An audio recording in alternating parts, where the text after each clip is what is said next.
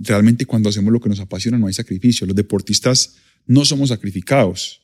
Eh, elegimos una vida y hacemos cosas para hacer bien lo que nos apasiona, pero no hay sacrificios. Así lo veo yo. Ojo, si hay cosas duras, sí, claro, estar lejos de la familia, una de las cosas duras que hay. Pero al final si tú estás allá compitiendo y viajando y estando es porque realmente quieres estar allá.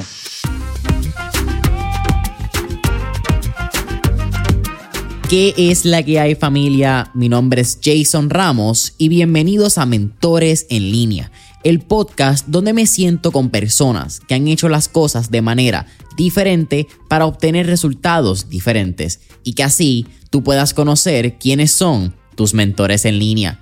Gracias por sintonizar el episodio de hoy y ahora unas palabras de las compañías que hacen este episodio posible. El episodio de hoy es traído a ustedes por la familia de Rompón Entregas. Rompón Entregas es la solución de entregas same day para negocios puertorriqueños que buscan fortalecer la experiencia de compra que le brindan a sus clientes día a día. Algunos de los beneficios que usted como dueño de negocio obtendrá cuando se conecta a Rompón Entregas son que su cliente tendrá entregas rápidas el mismo día y también obtendrá comunicaciones automatizadas con detalles de su orden.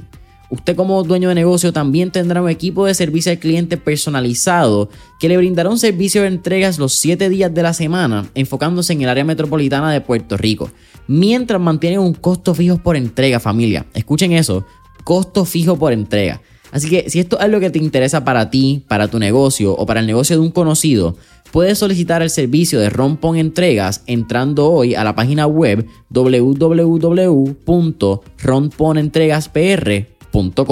Nuevamente, www.ronponentregaspr.com. Tim Castro, ¿qué está pasando, hermano? Todo bien, Jason. bienvenidos a Mentores en Línea. Esta vez edición un poco diferente. No estamos en casa, no estamos en Puerto Rico, estamos en tu, en tu ciudad, Medellín. Eh, gracias, primero que todo, por abrirnos esos brazos y estar aquí. No, gracias por la invitación. Para mí es un placer y bienvenido a Medellín. Oye, eh, la ciudad de la eterna primavera, ciudad donde naciste, te criaste y todavía sigues creando un impacto. ¿Qué tenemos que saber de la crianza de Tim para entender quién eres hoy en día? De la crianza de Tim, yo creo que, pues, son muchas cosas, ¿cierto?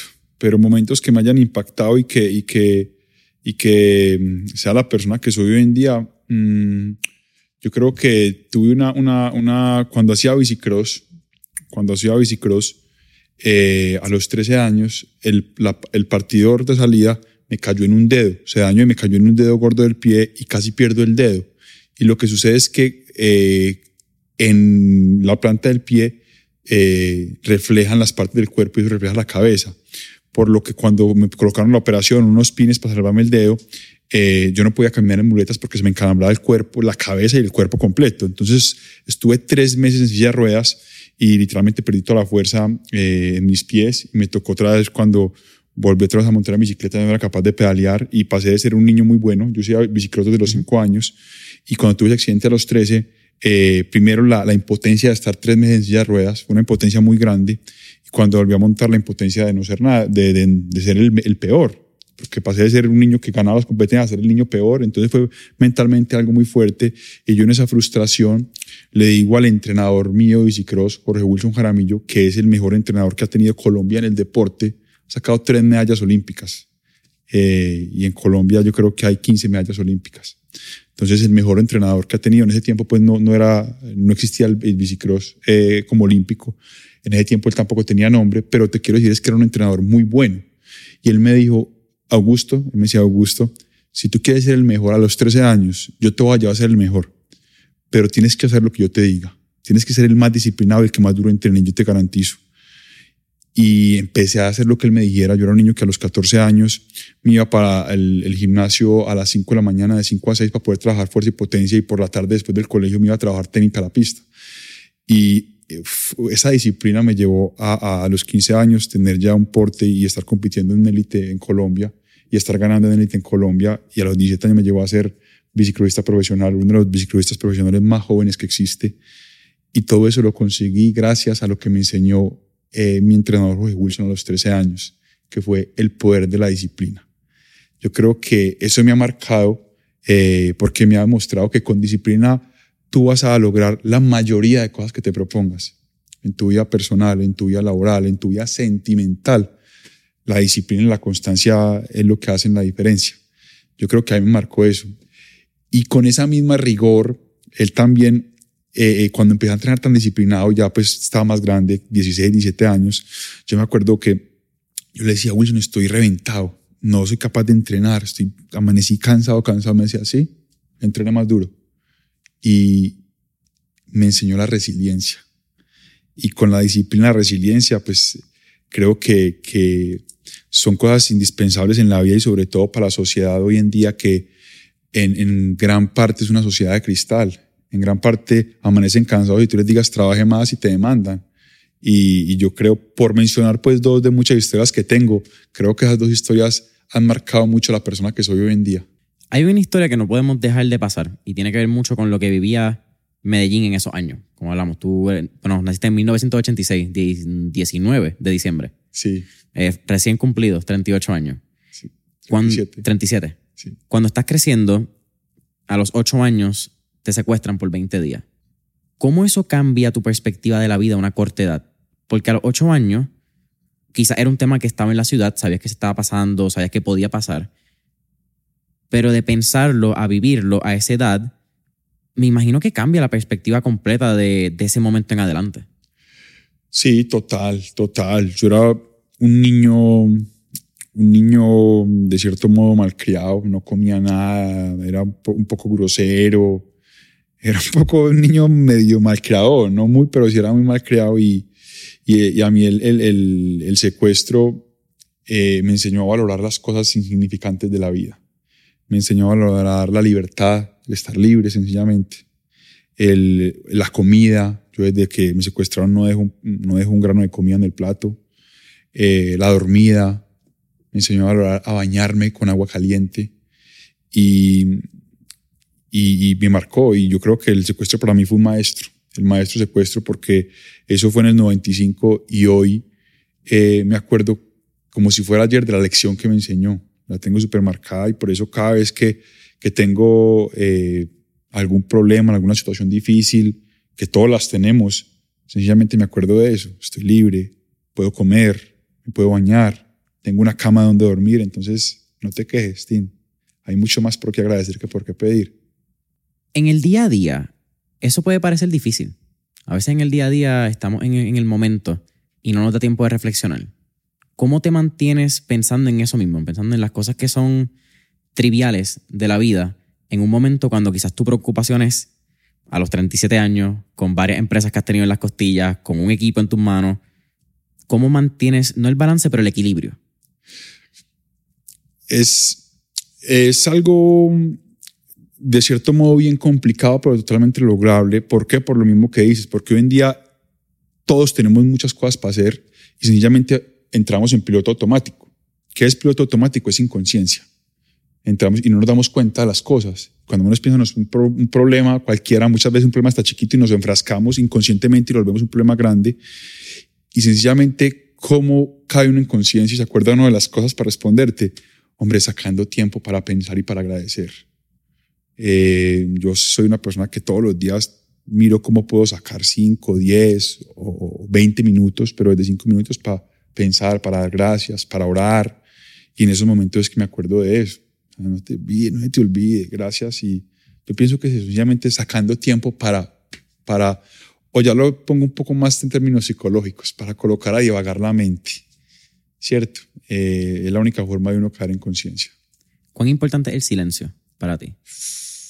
Demasiado importante, demasiado creo que yo tengo un dicho que es el poder del silencio. Es más, y en este nuevo proyecto hay uno de los lugares que honramos el silencio y desde que tú entras es silencio, silencio, precisamente para conectarte contigo mismo, porque el silencio es lo que realmente te hace conectar contigo, con Dios, con todo. En estos días me mandaban una frase y yo decía, qué frase tan poderosa, y me decía, dime cuánto tiempo has estado en silencio y te diré cuán espiritual eres. Y yo decía, pucha, verdad. No se trata de, de oh, yo rezo, yo oro, yo soy una persona pues muy, muy creyente. Eh, también he estado pues, en, la parte de meditación, he hecho cursos de vipassana, he estado metido en la parte del budismo y en, y en muchas cosas espirituales, pero hoy volví a, a, la esencia, a, Dios. Y, y, y después de haber pasado por tantas cosas espirituales, hoy digo que la forma más poderosa para mí de uno conectarse realmente con la espiritualidad es estar en silencio. Quizás me estoy yendo un poco ¿verdad? de los puntos que tenemos en, en la libreta para hablar contigo hoy, pero eso de la religión, de que tuviste la oportunidad de pasar por distintas religiones, experiencias que no eran del cristianismo, que no venían de la escuela en que tú estabas basado, ¿cómo eso aporta la visión que tienes hoy en día del cristianismo? Porque creo que desde mi punto de vista personal, muchas veces el cristiano se queda encerrado, pero hay muchas cosas como el karma, quizás como las deidades y el respeto que tiene el hinduismo de saber que cada cual tiene algo espiritual y que la mujer tiene y que la naturaleza. Hay unos balances que quizás que otras religiones traen al cristianismo. ¿Cómo ha sido eso en tu caso? Pienso que me ha abierto los ojos y me ha concientizado de, de, muchas cosas. Al final, mientras más con religiones conocí y viví, porque me metí y viví religiones, me di cuenta que al final siguen siendo, son prácticamente lo mismo. Eh, sé buena persona, no digas mentiras, baja tu vida en valores, no matar, respeta al prójimo. Son los diez mandamientos. Son cosas bien básicas. Ya me lo devolviste. Entonces, ¿qué me di cuenta? Que realmente en el cristianismo, como en las otras religiones, tienen lo mismo. Seguí con el cristianismo porque es una forma muy fácil de entender eh, eh, la ética o, las buenas personas. Pero básicamente te respondo es, que volví al, cristianismo porque, porque explican de manera muy fácil lo que es ser una buena persona y cuando eres una buena persona te va a ir bien en la vida, eso es el karma o el dharma, eh, en otras palabras. Entonces, básicamente, básicamente eso, fue, eso fue como mi, mi experiencia y mi, mi, entendimiento personal del de, paso por otras religiones y, hoy en día vuelvo otra vez a, a, la esencia. Somos energía, al fin y al cabo. Energía que damos, energía que regresa, sea buena o sea mala, pero yo creo que la responsabilidad es de uno saber qué energía saca, sea por palabras, sea por actos, pero en todas las áreas, como tú dices, llega a ser una buena persona. Llega a esa esencia de, en inglés, you be good to me, I be good to you. Tú eres bueno conmigo, yo como que la vida me regresa. Hablaste de tu infancia. A los 17 años ya competías a nivel profesional. Eh, tenías títulos campeón mundial como juvenil. Eh, amateur creo que fueron cinco, profesional fueron uno. Pero desde los tres años ya tú corrías BMX, creo que era BMX, empezaste por una bicicleta, te gustaban los brincos, te identificabas con unos animales y eso progresó poco a poco. Pero cuéntame en tus años de escuela. Me hablabas, te levantabas a las 5 de la mañana para ir al gimnasio, por la tarde volvías. Pero ¿cuáles fueron esos sacrificios que poca gente ve? ¿Qué cosas tuviste que dejar de ser un niño regular para convertirte en el mejor eh, biciclosista, sería la palabra, en verdad, en, español me corrige, que no solamente ha tenido Colombia, pero uno de los mejores biciclosistas que ha tenido el mundo. Sí. Em, hay dos temas importantes. Te voy a tocar primero el que me estás diciendo y después cómo llegué a ser uno de los mejores biciclistas del mundo y qué pasó, porque no lo seguí siendo. Y los sacrificios que, que yo tuve para convertirme en un, biciclista campeón mundial. Eh, fueron pues, levantarme a las 5 la, 4 y media de la mañana, un pelado de 13 años, eh, no, no comer muchas cosas, eh, muchas comidas chatarra que le gustaban a un pelado joven, eh, no tomar licor, no trasnochar, no rumbear. Pero te voy a decir algo, nada de eso fueron sacrificios. Y te lo voy a explicar por qué. Porque cuando tú haces lo que te apasiona, no existen sacrificios y yo prefería mil veces acostarme temprano que trasnochar, porque el trasnochado me daba, me muy duro. Y me prefería acostarme temprano para levantarme con energía a entrenar, mil veces que rumbear, porque no disfrutaba la rumba. Prefería comer saludable, porque de la forma que me iba a sentir al otro día para entrenar. Que si me comía un perro, una hamburguesa, unas papitas con salsa, me iba a sentir mal. Entonces, no hay sacrificios. Eh, realmente cuando hacemos lo que nos apasiona, no hay sacrificios. Los deportistas no somos sacrificados. Eh, elegimos una vida y hacemos cosas para hacer bien lo que nos apasiona, pero no hay sacrificios. Eh, así lo veo yo. Ojo, si hay cosas duras, sí, claro, estar lejos de la familia, una de las cosas duras que hay. Pero al final, si tú estás allá compitiendo y viajando y estando, es porque realmente quieres estar allá. Entonces sí habían cosas que, que hombre, costaban, pero al final yo decía, ah, yo prefiero estar viajando en bicicross, conociendo el mundo y todo. Sí, extrañaba a mi familia, a mi novia, sí, pero prefería estar allá. Me gustaba más. O sea, si me colocaban a elegir, yo decía, extraño mi familia y mucho, pero yo prefiero estar aquí en Estados Unidos compitiendo porque es mi sueño. Entonces, yo así, oh, que lo entendí hace poco, yo decía, venga, es que realmente nunca hubieron sacrificios. Realmente la vida de los deportistas no son sacrificados porque es que eso es lo que les gusta, a, eso es lo que les gusta a ellos. Sabes que me parece interesante porque eh, cuando me levanté que estuve estudiando, tuve la oportunidad de hablar un poco con mi novia y cuando le dije que iba a hacerte esa pregunta, me dijo, pero es que esa pregunta me parece bien normal, porque los atletas entienden eso, los atletas entienden que no es sacrificio, pero desde el ojo de afuera no. Entonces, el hecho de que tú también eras un atleta niño que llegó a nivel profesional antes de ser un adulto a los 18 años, quizás hoy en día es visto normal, porque tú tienes grandes jugadores de fútbol que esa es la norma. A los 12, 13, 15 años ya son estrellas y están siendo puestos como los próximos del nivel mundial. Pero desde el afuera es ver esos detalles, ver esa madrugada, ver no rumbiar, no comer papas locas, eh, que aquí le llaman papas con cositas. Eh, es bien chistoso porque cosa para nosotros es algo, así que cuando salimos papas con cositas fue, pero qué cositas tienen esas papas, igual la viceversa. Eh, y eso eventualmente te lleva a competir en Beijing 2008. Olimpiada. Resultados no fueron lo que esperaba. Pero mirando atrás, son ya 16 años desde ese evento que fue icónico, yo creo. ¿Qué sientes al saber que representaste a tu país en el escenario más grande del deporte?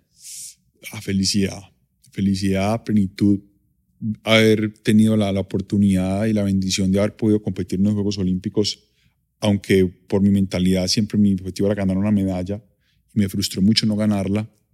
Eh, para mí fue realmente vivir esa experiencia, eh, fue impresionante, pues vivir, sí vivirla. O sea, yo me acuerdo que el buffet de la Villa Olímpica era por ahí un kilómetro de buffet de todas las comidas del mundo.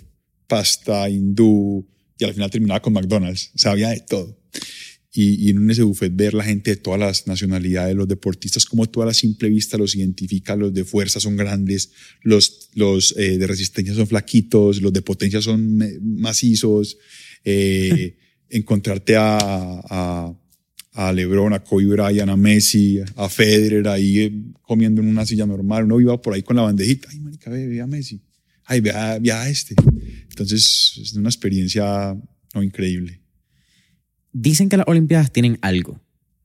¿Qué es ese algo de las Olimpiadas que solamente los atletas entienden? Yo creo que eso que te, pues, si me preguntas a mí, eso que te estoy diciendo, es esa energía de ver en una villa olímpica, es un barrio cerrado, puros atletas, tú ves, entiendes cómo eh, eh, la individualidad, la diferencia de todas las personas, los grandes, los flaquitos, las culturas, porque ves entonces el edificio, los, los hindús tapados, los americanos, ves los, los latinos los reconoces, entonces es como ver el mundo en un solo lugar y no solamente el mundo, sino todos los estereotipos. Yo creo que es eso, porque vuelvo y te digo, en un barrio es el mundo completo y los estereotipos. Eh, blancos, negros, hindús, eh, de todas las razas, eh, hombres, mujeres, yo creo que es eso. ¿Entiendes la, para mí, nunca me han hecho la pregunta, pero para mí es que entiendes la magnitud del mundo y de las personas o pues para mí es eso, la, magnitud del mundo y de las personas. Cuartos de finales, 2008. Hasta ahí llegó ese año. No hasta el 2012 que tú te retiras. Compites en, en Mayagüez 2010, que fueron centroamericanos. 2011 creo que haces cualificatoria para Londres 2012 y no pasaste. Pero desde el 2008 ya había una pelea contigo y el BMX, había una desconexión de mente y cuerpo. ¿Cómo fue ese proceso no solamente el proceso de, seguir entrenando, seguir compitiendo cuando no tenías la pasión, pero cómo fue ese momento también de cuando llegó el momento, valga redundancia, de decir, yo creo que esto llegó hasta este momento, hasta aquí llegó mi vida. Sí, uno, el, tiempo te muestra todo, te lo muestra todo. Yo ya después entendí que realmente a mí se me había acabado la pasión del bicicross en, en el 2006, 2006, 2005, se me acabó la pasión eh, y que cambió esa pasión por ego eh, y que hacía ya las cosas por ego y no por pasión, ¿cierto? Por querer figurar, por querer ser el mejor. Es diferente. Tú cuando tienes pasión quieres ser el mejor, pero desde la pasión y haces lo, lo que sea necesario para eso. Desde el ego tú quieres ser el mejor es para ser el mejor, para demostrar que eres el mejor, para tener más plata, para tener más fama. ¿Cierto? Es muy diferente las motivaciones y me di cuenta de eso y fueron unos años, eh, como dijiste tú, peleando literalmente con el bicicross, entrenaba porque tenía que entrenar, viajaba porque tenía que viajar, porque tenía que ganar la medalla, porque quería ser el primer colombiano en ganar una medalla eh, olímpica en el bicicross, pero ya no estaba en el corazón, en esa pasión que uno siente, que literalmente la siente uno acá. ¿A qué edad te diste cuenta lo del ego? Eh, en esa búsqueda espiritual, en ese recuerdo espiritual 2017 2018. Casi 10 años después de que habías perdido la pasión. Casi 10 años después, sí. Y porque lo vine a entender también, ¿cierto? Lo vine a entender. Eh, vine a entender el ego y, lo vine a entender, sí. Y en el 2012, te ya para terminarte la pregunta, cuando no paso a, los Olímpicos de Londres, yo digo, bueno, ¿yo qué quiero hacer? Y en unos momentos de esos de quietud, de soledad, pensando, divagando, que hablamos ahorita, me di cuenta, pero es que si tú ya no, ya no, empezó esa guerra, tú ya no disfrutas esto, ¿por qué lo estás haciendo? Y yo por ejemplo pensaba, ¿qué me voy a poner a hacer? Esto es lo que yo soy. Yo soy un biciclosista, no sé hacer nada más, no tengo nada más. Esta, mi fama es por el bicicross.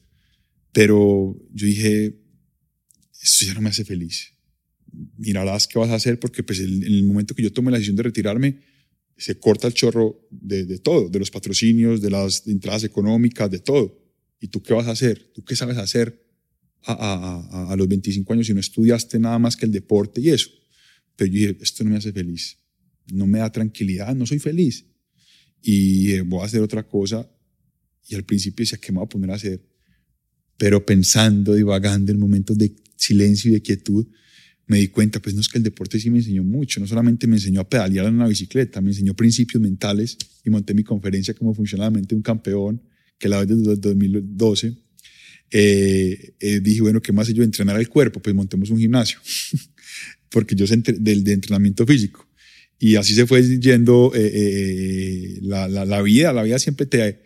Hay un dicho que me encanta a mí, es el moral que tengo inclusive ahí, dice, parece, todo parece el final hasta el próximo comienzo. Y hay otra frase igual que me encanta y es, cuando un sueño muere, uno mejor cobra vida. Y eso no lo uno siempre es con ese temor y uno muchas veces vive haciendo cosas que no lo hacen feliz y con personas que no lo hacen feliz porque es que esto es lo que me tocó a mí y eso es lo que tengo. Entonces por eso tomé la decisión de dar un paso al lado y, y armar otra vida aparte del bicicross. Como dicen también por ahí, una puerta que cierra, abre cinco más. Igual, tal cual. Háblame un poquito de lo que me parece bien interesante, que es que tú eras un bicicrosista. Tú estabas encajonado en esa visión. ¿Cuán peligroso es, en tu opinión, encajonarse en uno decir yo soy X, yo soy Y? No solamente como atleta, porque yo creo que eso es un impacto que vemos mucho en los atletas cuando se retiran. E-, ese primer choque, que es casi el choque del cold cuando te metes agua fría, que es como que, ¿qué estoy haciendo? No encuentro mi espacio. Y en muchos atletas son baloncelistas. Pero al igual pasa con, soy contable, soy ingeniero, soy quizás doctor.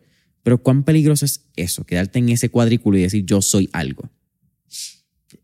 Nunca había pensado eso y primera vez también que me hacen esa pregunta, pero yo creo que eso es encasillarse uno, encasillar el ego en una cosa y si literalmente uno sesgarse, sesgarse, eh, nada más en eso, uno mismo sí, sesgarse, literalmente cerrarse muchas oportunidades y muchas puertas y, y limitarse, diría yo. Es el peligro de, de uno decir yo soy nada más esto. ¿Hasta dónde es bueno el ego? El ego, cuando yo empecé a entender el ego, eh, yo decía, el ego es el enemigo. Y es hay un libro que, que, se llama así todo, el ego es el enemigo, el ego es mal. Ryan Holiday. Y después cuando me encontré con el entrenador mío, Jorge Wilson, eh, y le hablé, no, Wilson, ves que el ego, pam, me dijo, que es que el ego es lo que le hace ganar a uno. Entonces, yo creo que el ego es una lucha que todos tenemos, eh, pero no dejarse ganar del ego. O sea, yo pienso que para motivar está bien todo, pero cuando ya el ego ya se va a un extremo del ego, eh, más temprano que tarde vas a caer y vas a cometer errores. Yo creo que eh, Yo creo que no, el ego no, para mí, eh, la motivación tiene que venir de cosas que no alimenten el ego. La confianza tiene que venir. ¿Qué pasa? Que es que el ego te da mucha confianza de una. Mm. De una. Tú ves en la mayoría de deportistas que tienen un ego demasiado alto porque te da confianza. Yo soy un varón y qué vamos a hacer y que yo voy a ganar, soy el mejor. Eso que es, eso es ego, pero te sube de una. Pero es que es muy peligroso porque te puede hacer caer. En cambio, hoy, hoy, hoy, hoy, hoy en día, inclusive lo tengo acá, eh, la frase que yo tengo es de la Biblia y dice, tranquilidad, sabiduría y fuerza. Yo pienso que ahí tiene que venir la motivación. Uno no puede perder, porque es otra cosa cuando uno ya dice, no, no quiero el ego, entonces yo me vuelvo, no, paz, amor, eh, no sufrimiento, habla pasito, eh, cojámonos todos de la mano, toquémonos todo, todo. Y esa no es la vida. La vida realmente tiene, la vida es bella, pero la vida tiene momentos muy duros. Tienes que tener esa fortaleza, esa sabiduría, pero esa tranquilidad. Yo pienso que esa es la verdadera, yo pienso que, que esa es la verdadera motivación y, y ahí no hay ego. Ahí no hay ego. Si tú tienes tranquilidad, no hay ego. Si tienes sabiduría, no hay ego. En la fortaleza sí se encuentra más el ego, pero mira que es como esa, esa combinación. Pero para cerrar la idea, ¿por qué? Porque yo digo que si uno se va para el ego, nada más es fuerza, yo soy el mejor, agresividad, ¿cierto? Y si nos vamos para otro extremo que no hay ego, yo pienso que tampoco es bueno eh, estar paz, amor, eh, a ver si me hice entender.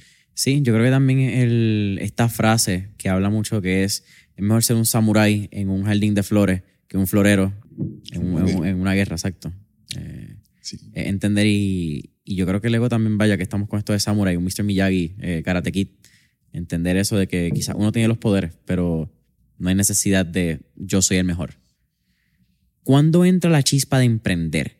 Porque hay una transición, ¿verdad? Aunque yo pensaba que era 2008, 2012, 2005 a 2011 más o menos, pero en el 2011 es el primer Power Club. Ahí es donde nace la sociedad, te vas a quiebra, cambias de un lugar de 200 metros a 80 metros cuadrados. Pero ¿cuándo entra la- ese pensamiento que tú dices, coño, yo creo que yo puedo ser empresario, yo creo que yo puedo hacer un negocio? Mira, Jason, eh, realmente eso nació desde que yo era niño.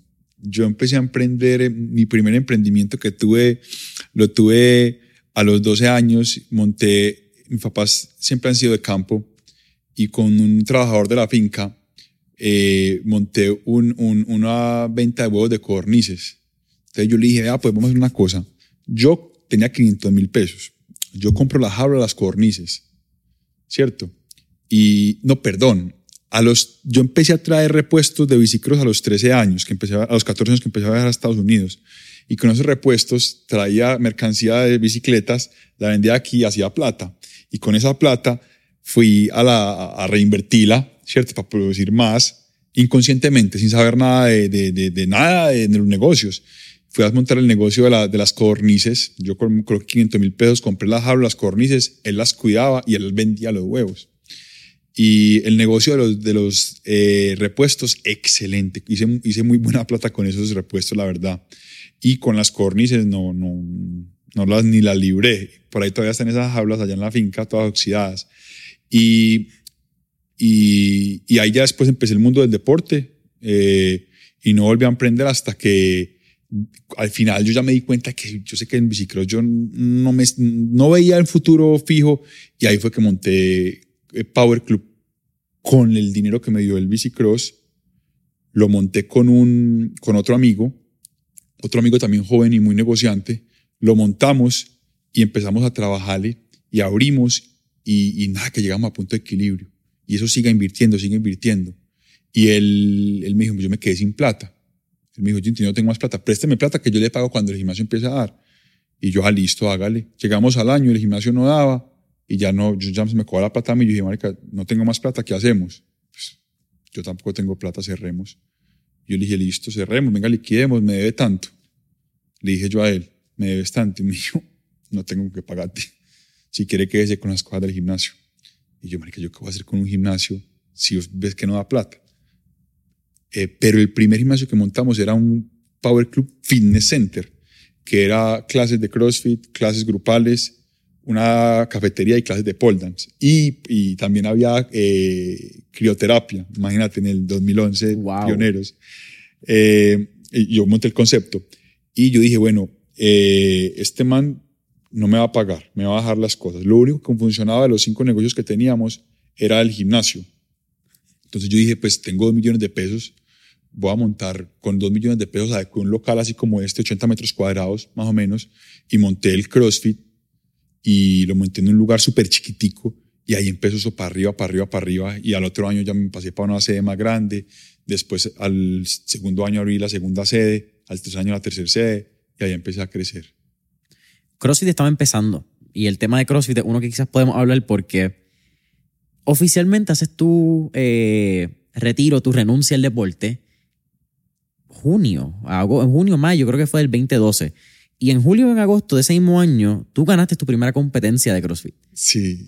Háblame la transferencia de la mentalidad de un atleta. Porque ya no era que eras el mejor quizás en bicicross solamente, sino que el deporte, como habías mencionado, te creó este chip competitivo de que si no voy a hacer algo bien, mejor no lo hago. Y en tu caso, hacer algo bien, es ser el mejor. O si no soy el mejor, no lo hago. Cuéntame cómo fue esa transferencia a CrossFit, que yo creo que hace este paralelo muy bien con, con Power Club. Eh, la transferencia en CrossFit fue, pues yo era un atleta de alto rendimiento, tenía la maquinaria ahí lista, me faltaba aprender la técnica de CrossFit, pero se me facilita, como era un deporte tan nuevo para todo el mundo, yo tenía la maquinaria, el cuerpo, la fuerza, la potencia, la velocidad, me faltaba la técnica. Entonces llegué con una ventaja muy grande porque la gente que estaba haciendo CrossFit en ese momento en Colombia no tenía ni la maquinaria ni la técnica. Yo tenía la maquinaria física, me faltaba la técnica. Entonces, logré entrar en competir a CrossFit una vez en la categoría máxima RX y, y llegué ganando, pero era por eso. Y ya después cuando pude la técnica, pues ya todavía subió más el nivel mío. Y, y también tenía la mente, que la mente es la mente. La mente, realmente los principios mentales realmente son los mismos para todo, sino que la gente muchas veces no entiende eso. Los deportistas muchas veces son unos campeones en el, en el, en el deporte y, y terminan el deporte y se bloquean y yo no sé hacer nada más y se engordan y se relajan y pierden el cuerpo, pierden la mente, pierden todo. Se terminan en, en adicciones y hasta la muerte algunos, es lo lamentable. Sí. Eh, por el ego, para mí es eso, pero también no, no- no- no- por la inconsciencia que manejan, no se dan cuenta que ese poder mental y esos principios mentales que les enseñó el deporte son aplicables para todo en la vida. Y yo me di cuenta con el bicicross, la mente la, aproveché- la, la apliqué para competir en CrossFit, funcionó perfecto. La apliqué para, para fundar Power Club, funcionó perfecto. Y la aplico para la vida, vuelvo y le digo, los principios mentales son los principios mentales. O sea, la confianza es la confianza. En, la, en, en, en, tú como persona, con tu pareja, en el deporte, en la empresa. La resiliencia es la resiliencia. El positivismo es el positivismo. La gratitud es la gratitud. Me hablas de resiliencia. Power Club quebró 2011, como estaban mencionando. ¿Qué te mantuvo creyendo en la visión a largo plazo? dos cosas. Primero, los datos. Porque yo veía datos y yo decía, eh, puede funcionar, ese, el CrossFit puede funcionar, ¿cierto? Y, y segundo, yo en ese tiempo no lo entendía. En ese tiempo fueron más los datos, que yo decía que puede que este negocio solo con menos gastos funcione. Netamente fue un negocio, un costo financiero. Pero hoy en día, cuando eres emprendedor, van a haber momentos de desconfianza, más no que sí y lo que te mantiene a ti vivo es esa, esa eh, certeza, certeza de lo que estás haciendo es real. Uno sabe cuando lo que está haciendo uno es, es real, ¿cierto? Y no, no, cuando uno realmente siente esa vericidad, esa confianza, ojo, que no la confundas con testarudez. Mm. Esto es así porque yo digo, no, no, no. Esto es así porque yo sé que es así. Por esto, esto, esto, esto, esto, esto, esto, esto, esto, esto y esto. Entonces, cuando tú tienes esa certeza, uno no, no, no, puede, no puede dejar de, de pedalear, ni dejar de, de creer, ni de hacer, ni de trabajar. Power Club de una, de una quiebra va a convertirse a una de las marcas más emblemáticas del mundo de fitness en Medellín. ¿A qué tú le debes eso? A la constancia, a la confianza y a la visión, a la visión que, que, que uno tuvo. Eh, es básicamente eso. Entiendo que no solamente fue gimnasio, también ustedes hicieron una línea de suplementos y hay como que varias divisiones de lo que terminó siendo Power Club. Sí. ¿Cuán clave fue el equipo? Porque solo Tim no puede hacer mucho de esto. Sí. Eh, el equipo fue fundamental. Eh, lo primero es que eh, yo siempre, cuando, de acuerdo al proyecto que forme, siempre formo, busco aliados, sean socios o aliados de alguna manera. Creo totalmente en las alianzas y en las sociedades. Y en 2015, 2015 ya tenía yo tres sedes de Power Club, conseguí otros dos aliados, otros, otros socios, y que fueron también, que vinieron a, a complementar las debilidades mías, ¿cierto? Y yo pienso que fue una sociedad muy ganadora. Eh, al inicio fue una sociedad muy ganadora y, y, formamos después un equipo muy ganador. El equipo es fundamental. El equipo, eh, para lograr mientras más grande el proyecto, más grande el equipo y no solamente más grande, sino también más poderoso. Entonces, como socios, como una sociedad muy poderosa, formamos un equipo muy bueno, un equipo con la camisa puesta, con sinergia, y eso es la bomba de resultados. Eso te, eso te catapulta y por eso llegamos a, a hacer la, lo que llegamos a hacer. Tú venías de un deporte individual. ¿Fue difícil aprender a jugar en equipo? Sí, sí, sí, por, por, por mi formación individual, ¿cierto? Pero, pero pasó algo también y fue que yo también me empecé a preparar mucho en el tema de liderazgo. O sea, yo tenía esa, esa, individualidad muy fuerte, pero empecé a estudiar el liderazgo desde el 2010. Y a mí cuando me gusta algo, me apasiona, me, me le meto con toda, eh, siempre para ser el mejor y del mundo, no local ni nacional del mundo. Y empecé a, estudiar, a aprender de los mejores líderes de, del mundo. Eh, creo que, estamos reconectados en eso. Y empecé pues a, aprender y a entender de que, de que la clave está en el equipo y entonces creo que, que me adapté muy bien. Eh, inclusive yo me acuerdo que como desde el 2013 en los, mis objetivos, yo tengo un, siempre pues hago mis objetivos y los escribo y eh, mi primer objetivo era ser el mejor líder del mundo. Y cuando tú eres líder, tú sabes que el equipo es, la prioridad. Entonces, lo que te quiero decir es que empecé a trabajar para ser un líder y a formar equipos de alto rendimiento desde muy joven también. Yo creo que en tu desarrollo es natural que tu perspectiva no era local ni mucho menos nacional, tu perspectiva era mundial. Fue como te desarrollaste como atleta, fue la oportunidad y el privilegio, en mi opinión, que tuviste. Pero ¿qué tú le recomendarías o cómo le recomendarías a las personas a empezar a tener esa perspectiva de competir a nivel mundial? Porque trayéndote el tema un poquito en lo que es Puerto Rico, Puerto Rico somos una isla 100 millas por 35 millas. En kilómetros la conversión saldrá en el video porque no la tengo. De verdad, no voy a hacer el cálculo y no, ni lo pienso hacer. Pero al ser una isla, que aparte de ser chiquitos, somos una isla dividida por agua, por, a nivel de territorio, nos hace quedarnos bien chiquitos muchas veces, pienso yo.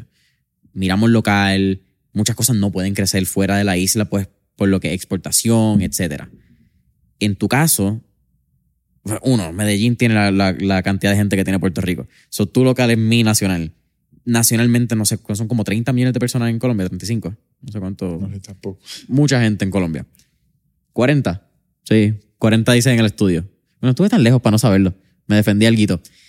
Pero cuando llegas a nivel a competir mundial, esa perspectiva es bien diferente porque no te comparas con el biciclosista que está al lado, te comparas con el que está en Holanda con quizás mejor equipo, mejor entrenador, etc. ¿Qué tú le recomiendas a las personas para crear esa perspectiva? Esa perspectiva internacional.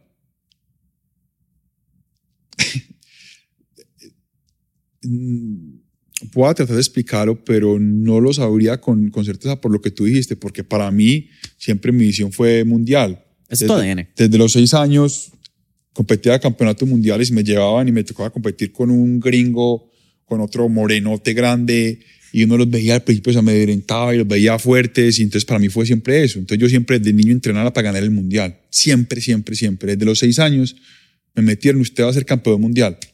Entonces siempre tuve eso. Entonces hoy cuando voy a montar un, un, un, un proyecto, yo siempre sencillamente digo, bueno, ¿cuál es el mejor gimnasio del mundo? ¿Cuál es el mejor hotel del mundo? Y siempre esa es mi, mi, mi escala. Ojo, ojo que es muy frustrante porque cuando tú, tú, tienes esa perspectiva y tú estás en un, oh, que Medellín es igual, no, no creo que sea muy diferente a Puerto Rico. Cuando tú hablas acá, tú dices, no, es que el hotel de allí, Y yo digo, no, no, no, no, es que ese no es referente de nosotros. No es que vamos a hacer un benchmarking. Yo, no, no, no, no, no, hazme benchmarking, dime cuáles son los mejores hoteles de bienestar del mundo. No, pero es que el de, no, no, no, es que ese no es referente. Y entonces aquí se frustran mucho y lo que pasa es que el nivel internacional es, es el alto rendimiento y es un porcentaje muy pequeño y es excelencia, es detalles, entonces cuesta mucho más llegar a eso, a tener un, a ser un referente internacional porque esta, es, es excelencia, detalles, más trabajo. Eh, pero lo que yo digo, Jason, es, ¿tú qué quieres también realmente? ¿Tú quieres ser el mejor del mundo? No tienes que ser el mejor del mundo. Hay muchas opciones. Tú puedes tener tu empresa de, de lo que quieras, de restaurante, de ropa, local puede ser una empresa muy buena y te puede generar buena rentabilidad y no te desgastas tanto, no tienes que ser un Nike. Pero es tú que quieres. Si quieres ser un referente internacional, bueno, tienes que ser coherente. Lo hablamos antes de empezar. Pues sé coherente con lo que dices y quieres y lo que haces. Ese yo pienso que es como el, el, el, mensaje que, que daría eso que me estás preguntando. ¿Qué quieres y sé coherente con lo que quieras? Con tus acciones hablas de calidad y hablas de competir con los mejores del mundo y traíste el tema de los hoteles. En el 2022 vendes tu parte de Power Club y a mi entender lo reinviertes en lo que hoy en día sale siendo Welcome. Ok, estamos ahí, hasta llegamos. ¿Cómo, ¿Cómo entra a la industria de la hospitalidad? Porque vienes de ser un atleta a nivel mundial, de momento haces como que un híbrido, te quedas en el fitness con un poco de hospitalidad, porque hospitalidad en, un gimnasio creo que es clave y de momento te hace entonces el switch completo a decir, pues vamos a un hotel. Y no solamente un hotel, un hotel de bienestar, que es como que un nicho del nicho del nicho. Háblame de toda esta vuelta. Es, es, está muy acertado primero y te lo explico. Yo vengo del alto rendimiento, voy a hacer una línea de tiempo acá, ¿cierto? El alto rendimiento está acá, que el alto rendimiento es rinde como sea. Entrena duro, más duro, el cuerpo no importa si te cambia o no te cambia, pero rinde a, a cuestión de lo que sea. Si te sientes mal o bien, a mí no me importa. Como decía mi entrenador, Wilson, me siento mal, entrena más duro. Después pasa el fitness, que en el fitness está en la mitad, es cómo me veo, qué tengo que hacer para verme bien. Si rindo o no rindo, no me importa, es que me vea bien. Y si me siento bien o no me siento bien, no me importa, me importa tener los cuadritos. ¿Qué me tengo que hacer? ¿Qué me tengo que meter? ¿Qué me tengo que tomar para aparentar estar bien? ¿Cierto? Fitness. Y después aquí termina la, la línea, que es el bienestar. El bienestar no es cómo te ves, sino cómo te sientes o cómo te rindes. Yo ya me interesa sentirme bien. No, si rindo o no rindo, pues me tienes sin cuidado. Y si me veo bien o no me veo bien, pues también. Ojalá me va bien. Pero ¿qué piensas de eso? Porque yo creo que es una escuela que mucha gente ataca y yo creo que no hay ninguna ni bien ni mal, es la decisión de cada cual, ¿verdad? Sobre su cuerpo y yo creo que nadie debe decirle a nadie qué hacer sobre su cuerpo. Pero la opinión de Tim entre uno poder rendir, ¿verdad? Tener un bienestar, que uno puede hacer eh, lagartijas, que son push-ups en inglés, uno puede hacer squats, hacer pull-ups, poder correr, que puedas correr una milla, versus tú de momento estar en dos ciclos de lo que sea a nivel de dopaje y verte Hulk, Superman, pero no puedes correr una milla, no tienes rendimiento, no te puedes doblar, no tienes calidad de vida. ¿Qué tú piensas sobre estos dos mundos a nivel de fitness? Lo mismo de la respuesta anterior. ¿Qué quieres y sé coherente? ¿Cierto? Eh, todos pasamos por diferentes etapas. Yo he estado en, en todas las etapas. Yo pienso que es, es, ser coherente, es ser coherente y saber las consecuencias que trae cada cosa. Si te vas a meter en el alto rendimiento, sé consciente de que te vas a, a, vas a medir todos los días adolorido, amallagado, te puedes lesionar, ¿cierto? Sé consciente de eso y sé coherente. Igualmente en el fitness, te vas a meter en el fitness, te vas a ver como joven, pues sé consciente qué puede pasar. Sí, te vas a ver muy bien, pero qué puede pasar. Pero, pero es, es malo o bueno de acuerdo a lo que tú quieras. Eh, igualmente en el bienestar, sé consciente. Eh, no esperes, ah, no, no, yo quiero sentirme bien, quiero entrenar media horita todos los días, caminar, intensidad baja, ah, pero después quiero correr una maratón. No, no, no, no, no vas a correr. Entonces, eh, yo pienso que es muy, muy individual totalmente. Yo hoy, hoy, hoy, hoy, yo qué digo, hombre, yo creo que todos terminamos, todas las personas vamos a terminar queriendo sentirnos bien, ¿cierto? Si nos vemos bien, pues hombre, excelente, ¿cierto? No está mal uno mirarse al espejo y verse bien, verse con buen cuerpo y todo, eh, y también tener algo de resistencia a eso, pero yo pienso que, que el bienestar es algo que, que a todos nos gusta. a todos, a todos. Si eres deportista de alto rendimiento, vas a querer ir a un spa que te hagan un masaje y te relajes. Si eres una persona de un hall bonito, vas a querer dormir bien. Entonces yo creo que si tú me preguntas a mí hoy, sin decir que sea mejor, pero yo creo que el bienestar es, es de esos tres, es la que abarca a todos en algún momento del día o de la semana. Entonces, por eso como que me, me, me, me volqué allá. Creo que es más nicho estos dos primeros. Ya te interrumpí, mala. Estaba hablando entonces de cómo llegas al, al hotel, a la industria de hospitalidad. Eh, a la industria de la hospitalidad eh, llego porque realmente es algo que me apasionaba toda la vida, toda la vida. Desde que viajaba en el bicicross, yo decía, ay, que a mí me encantan los hoteles. Llegaba a un hotel y yo llegué, y, y después entendí, esa es pasión. Yo decía, ¿qué me pasa? Es pasión. Cuando tú sientes algo, haces algo que, que, que fluyes, que, que te gusta, eso es pasión. Y, y, lo entendí más grande cuando empecé a entender la, cómo era la que funcionaba la pasión en el cuerpo. Y yo decía, desde, desde pelado eh, veía eso. O sea, que iba a la vida de hoteles, uy, qué, qué, rico las camas, uy, qué rico comer en un restaurante, qué rico ir a la piscina del hotel, uy, la arquitectura de los hoteles. Eh, después con el, el gimnasio eh, tiene mucho también de hospitalidad, de servicio, ¿cierto? Atender a la gente y también eso me encanta a mí. Entonces ya cuando que le entendí más grande, venga, tío, uno tiene que hacer lo que lo apasiona en la vida. Y yo me ponía a pensar en esos momentos precisamente de divagación mental y yo decía, Ay, yo quiero son hoteles. Y son proyectos que están en mi cabeza desde más o menos el 2014, 2015, en mi cabeza, en mi cabeza, que no se habían hecho realidad porque son proyectos que para mí eran muy grandes todavía, ¿cierto? Y no, va a ser un, pues, un edificio, eh, no, no era posible. Y las veces que tocaba, tocaba ese tema, la gente se reía de mí. Tienes un proyecto. No, o sea, no, Tim, relájate. Y yo dije, no, yo lo voy a montar, yo lo voy a montar. Y me, se fue, se fue, se fue dando todo, se fue dando todo hasta que se, se, se llegó el momento de, de, montar el hotel, pero es algo realmente que viene desde de, de mucho antes. Me estaba hablando en, en, lo que nosotros en inglés llamamos el pre-podcast, ¿verdad? La antesala del, del podcast, que es un hotel que tiene tres elementos, son varios negocios, pero realmente es el spa quien ata. Y estuve viendo un poquito los videos, tienen unas camas que vienen, camas calientes, eh, creo que agua caliente por encima, te dan un masaje. Hay unas piscinas termales también que vienen de Roma, si no me equivoco, ese es el concepto romano.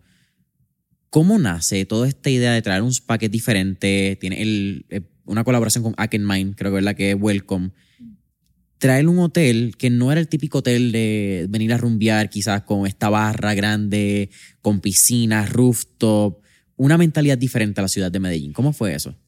Eh, eh, bueno, varias cosas. Primero, un concepto nuevo de hotel en Medellín, eh, porque creo fielmente que Medellín es una potencia y que uno puede hacer eh, negocios turísticos sin necesidad de hacer rumbas, ni, ni como me decían ahorita, ni locuras que hacen los turistas. No hay necesidad. Primero, el concepto en sí viene de, de, todos los viajes y la experiencia mía con el, con el cuerpo humano, el cuerpo y la mente humana. Yo esos, esas piscinas las vi en Nueva York y yo, yo tengo que hacer esto algún día. Los masajes, me hago masajes desde el 2004. Desde los 15 años me hago masajes y el poder de los masajes en el cuerpo y en la mente. Eh, el sueño, también eh, la clave de los deportistas. Eh, la alimentación, soy consciente de la alimentación desde los 14 años, cómo te hace rendir más o menos, y todo eso es el hotel. Entonces, si tú me ves el hotel, realmente es la reunión de toda la experiencia vivida mía en toda mi vida. Ese es el, ese es el concepto del hotel. Y allá fue que, que, que, llegamos y por eso el hotel, como dices tú, es, es un, son tres, tres negocios. Un spa, y son independientes, un spa, un restaurantes y, y las habitaciones pues, del hotel al spa del restaurante puede ir cualquier persona así no esté hospedada pues en el hotel. Yo creo que el negocio de los hoteles es un negocio bien particular porque toda la población lo juzga, pero bien poca parte de la población en algún momento va a pensar en hacer un hotel. Eh, nosotros nos quedamos en hoteles, somos quienes criticamos el servicio, todo, todo el hotel lo criticamos como humanos, creo que es natural. Pero nadie entiende el proceso de hacer un hotel. ¿qué es un proceso o una experiencia de crear un hotel que poca gente se lo puede imaginar? ¿Cómo es el proceso? O, o un elemento de, de, crear un hotel que nadie se lo imagina desde el punto de vista de afuera, ¿verdad? Porque pocos lo vemos desde adentro. Es como la analogía de esto de si tú estás en una botella nunca vas a poder leer el label.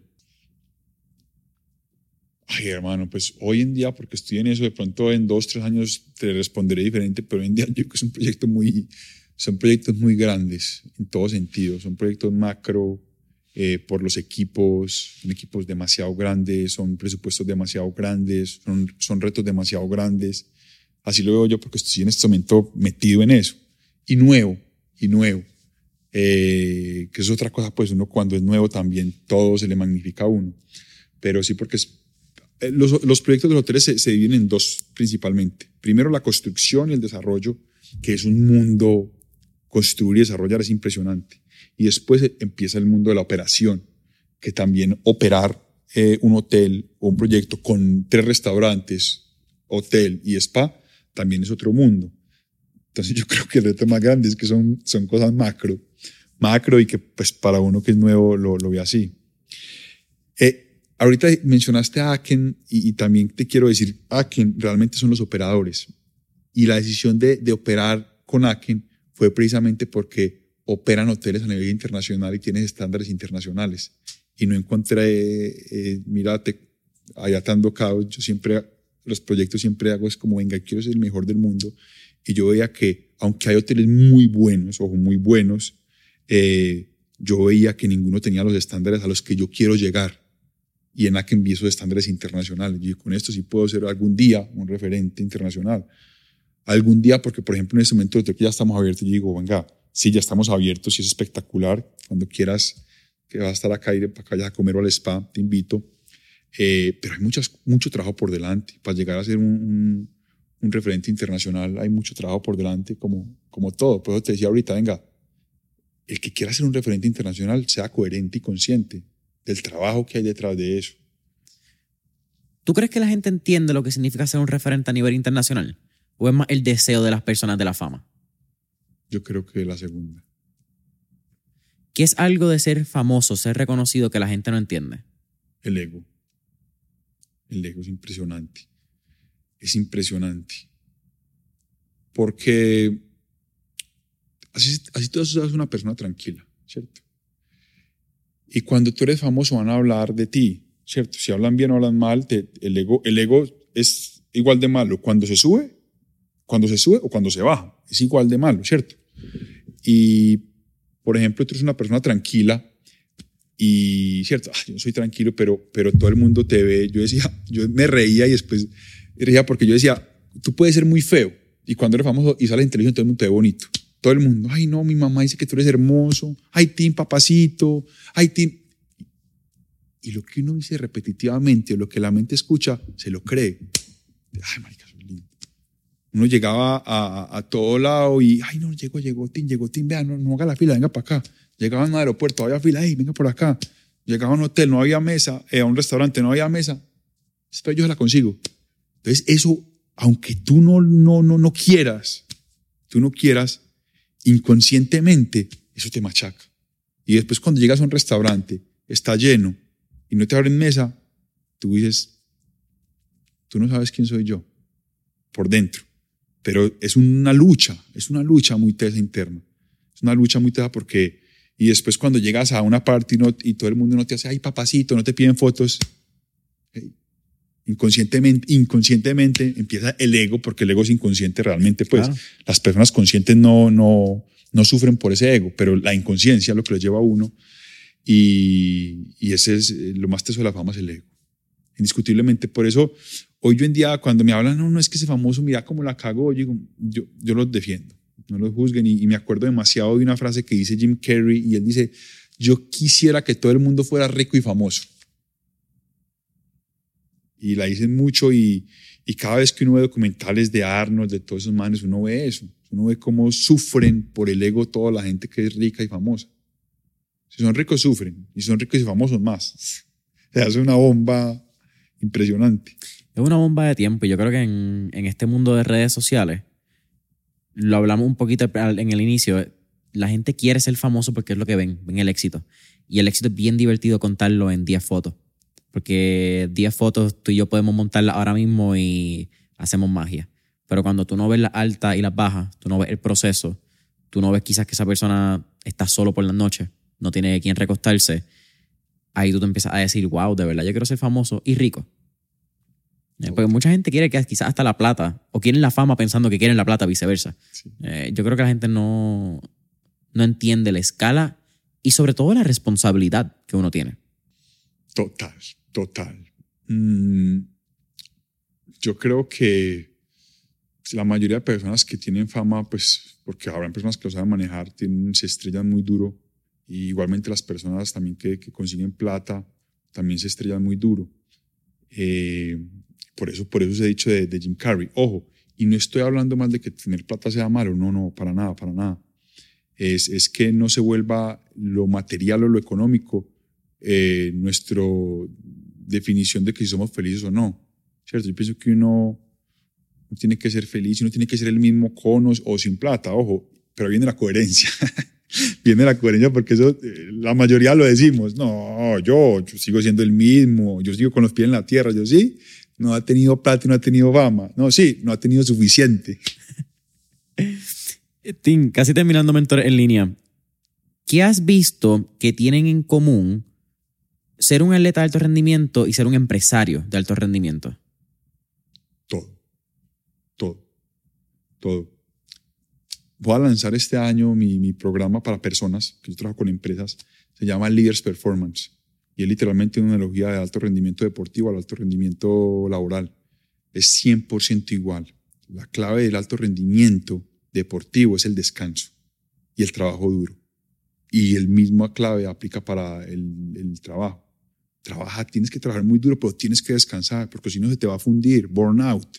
Ese burnout pasa en el deporte, que se te, se te quemas y los, los, ya los músculos después no, no mejoran, no mejoran, no mejoran las marcas, no mejoran las marcas porque estás quemado. Eso mismo pasa en el, en, en el rendimiento laboral. Cuando tú ya te dejas quedar lo que hoy llaman, no, sufre, estás sufriendo de estrés, burnout, lo mismo, está quemado. Ya la mente no te reacciona, no eres igual de lúcido, eh, no tienes energía para trabajar.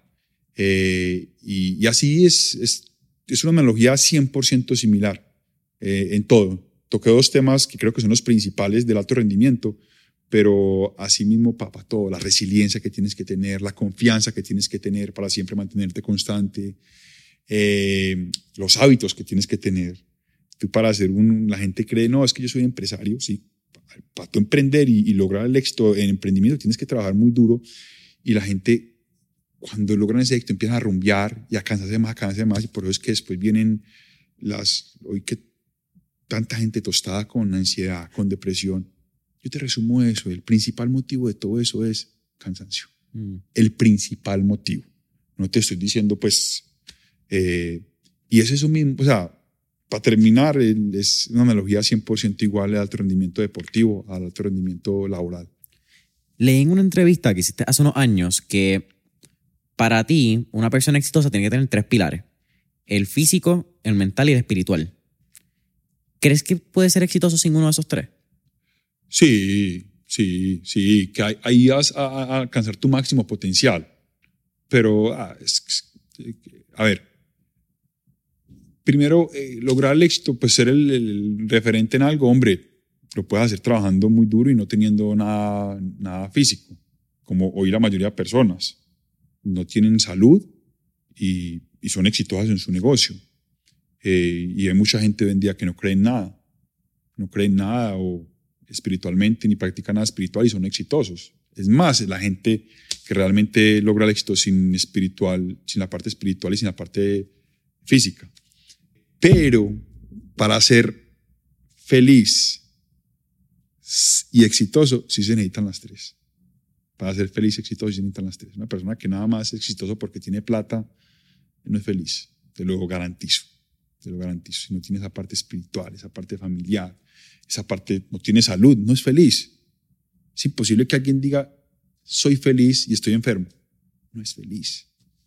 Entonces, ahí te la, te la, te la volteo. Para ser exitoso, cualquiera puede ser exitoso. Trabaje duro y sea sabio y, y puede ser exitoso. Para ser feliz exitoso, tienes que tener las tres. Esta es una pregunta que suelo hacerle o estoy tratando de hacerle a personas que tienen hijos, porque mi regalo de cuatro años del podcast fue que tuve la oportunidad de entrevistar a mi papá. Y yo creo que muchas veces como hijos conocemos a nuestros papás por nuestros papás, vale que la redundancia. Y hace poco, al ir creciendo y teniendo una mayor edad, he tenido la oportunidad de conocer a mi papá desde otro punto de vista. Desde personas que han trabajado con él profesionalmente, personas que han sido sus clientes. Y me di cuenta que había muchas cosas de mi papá que yo no conocía, por la perspectiva y la visión que yo tengo. Pero con eso dicho, ¿qué recomendación que te gustaría decirle a tus nenas? ¿Tienes una o tienes dos? Dos. Eh, dos, tienes dos nenas. A tus nenas, cuando encuentren este contenido en 15, 20 años, cuando empiecen a escuchar de Tim Castro no solamente como papá, sino Tim Castro, quien fue uno de los mejores biciclosistas del mundo, Tim Castro el empresario, Tim Castro el amigo. ¿Qué les quisiera? No, que, que sean felices, que hagan lo que los apasiona y que sean felices, que sean buenas con las personas, que sonrían. Es, es más, ese cuadro los tengo, se los mandé a hacer a la habitación. Y es eso, o sea, haz lo que te apasiona, trabaja con disciplina, sonríe y sé feliz. Yo creo que vinimos a este mundo a ser feliz. La vida es bella, la vida es bella, nosotros mismos nos, nos, nos amargamos por muchas cosas, muchas veces por la mayoría de personas nos amargamos por, por problemas económicos y, y realmente la vida es bella. Y es porque yo pienso que nos amargamos es porque nos, nos distraemos.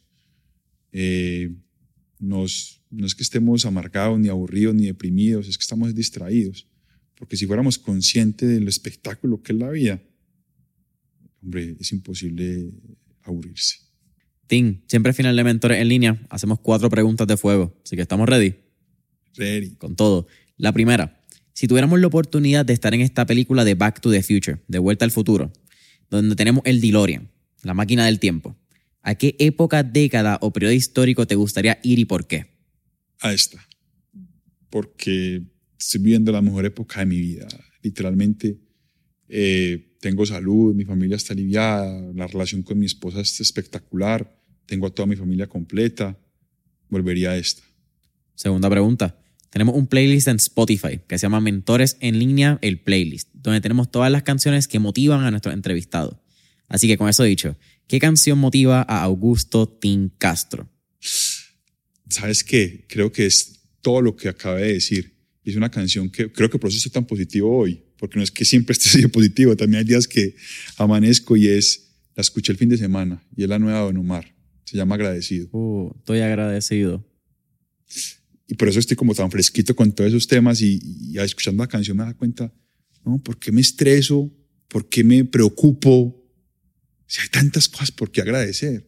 Ven acá, seamos honestos, esa canción la sacaste porque veníamos para el podcast, era Puerto Rico, Colombia, dijiste Don Omar, sé lo tuyo. De, de las, cosas de Dios me llegó, porque fue que me, ah, me llegó viendo las redes de un biciclosista que está en los Olímpicos de Invierno, es un peladito, eh, colocó la canción agradecido, ay, qué nota de canción, la escuché, espectacular. Y es una, la historia de él, pues, la historia de él. Y, y te pasa a un hermano, nos pasa a todos. Espectacular, escuchado. Sí, sí, sí. Brutal. Y pensar que Don Omar, después de tantos años, saca una canción de ese calibre, eh, para mí Don Omar es bandolero. Canción que la pongo y se me paran los pelos porque fue parte de mi crianza. Yo recuerdo mis años, mi papá ponía el disco de eh, Don Life, fue como un disco que sacó 2003-2004, Don Omar viejo. Y esa canción es para pelo. Esa canción es... Y, mira que es mucho de lo que hablamos hoy y es una persona con éxito, con plata, con todo, que su carrera cambió, que no sé por qué cambió. Eso ya me pude averiguar, pero no, no, no pude ver. Fueron unos programas legales con disquera. Y hoy en día, gracias Dios, porque estoy vivo, porque tengo manos, porque respiro, porque tengo familia, por mis tíos, por mis primos. Y es lo que hemos hablado hoy. Sí, el éxito es, es, es, hombre, todos queremos tener, y dinero también, y fama también, pero al final hay cosas más importantes que eso. Oh, no, no estoy eh, satanizando eso, ni, ni más faltar, no. Eh, pero hay cosas que son más importantes que eso, y que dan más felicidad que eso. Tim, ¿qué tres libros le recomendaría a nuestra audiencia? Siete hábitos de la gente altamente efectiva, Stephen Covey. El Club de las 5 AM, Robin Sharma es, es, es el mejor. Y, y una, un eh, autor nuevo que me está encantando, Brian Tracy, si lo crees, lo creas. Tienes tres papas ahí. Robin Sharma, Stephen Covey y Brian Tracy. Los mejores del mundo en liderazgo. Vi que eres un fan de, de Robin Sharma. Eh, Robin Sharma para mí uno de los tipos más cool dentro del lado de desarrollo personal. Porque creo que no te vende el éxito como muchos otros vendedores que están con la ropa más cara, vistiéndose, enseñando el dinero, porque el, dinero, el dinero es supuestamente lo que te lleva al éxito en la percepción social. Y tuve una entrevista de Robin Sharma y lo ves con su gorra, su jacket, tipo súper cool tirado para atrás. No hay, no hay lujo. El éxito no es el lujo, el éxito integral. El éxito es lo que hemos hablado. Sí. Y la felicidad. Yo te, pues, mi perspectiva, yo pienso, una cosa es ser exitoso, otra cosa es ser exitoso y feliz. Exitoso es cualquiera, plata tiene cualquiera. Exitoso y feliz, contados, contados, contados. Y yo estoy de acuerdo contigo, yo creo que Robin Sharma es un tipo exitoso y feliz. Y aunque se viste de chaquetas y todo, pues es un tipo eh, millonario que viaja en avión privado y de todo pero no tiene que demostrar ni lo que yo veo en el ni que eso es su, su símbolo y, su felicidad depende del avión privado que ya. Yo pienso que es un man, sí, identificado totalmente. ¿Cuál tu última pregunta, hermano? ¿Cuál sería tu última recomendación para nuestros escuchas? Ah, la misma que les doy a mis hijas. Eh, sean felices, hagan lo que los apasionan, sean buenas personas, que, que cual que obra bien le va bien. El que obra bien le va bien. Hermano, ha sido un placer para mí un honor de estar aquí en Medellín, en tu ciudad, eh, que hayas dicho que sí. Eh, admiración completa, admiración completa por lo que fuiste, eres y serás. Creo que eres un tipo digno de admirar, que ha sabido, y eso que ni siquiera hablamos del derrumbe de tu edificio, apartamento.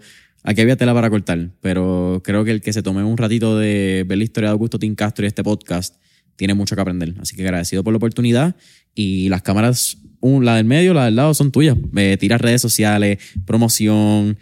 Si se quieren quedar, eh, si quieren venir a quedarse en el Welcome Hotel, tuyas.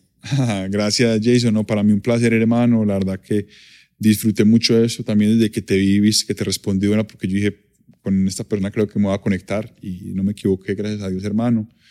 Eh, no a las personas desear lo mejor. Me pueden seguir en arroba Castro19 Instagram. Y si vienen a Medellín, ya saben que se pueden quedar en Welcome Hotels. Y si están en Medellín, pueden ir al spa o a los restaurantes. Pregúntalo, mi chavito. 19. ¿Tu número de competencia? 19. Familia Mentores en línea, mentoresenlinea.com, newsletter, eh, cinco estrellitas, comentarios, Apple Podcast, Spotify, YouTube y hasta la próxima.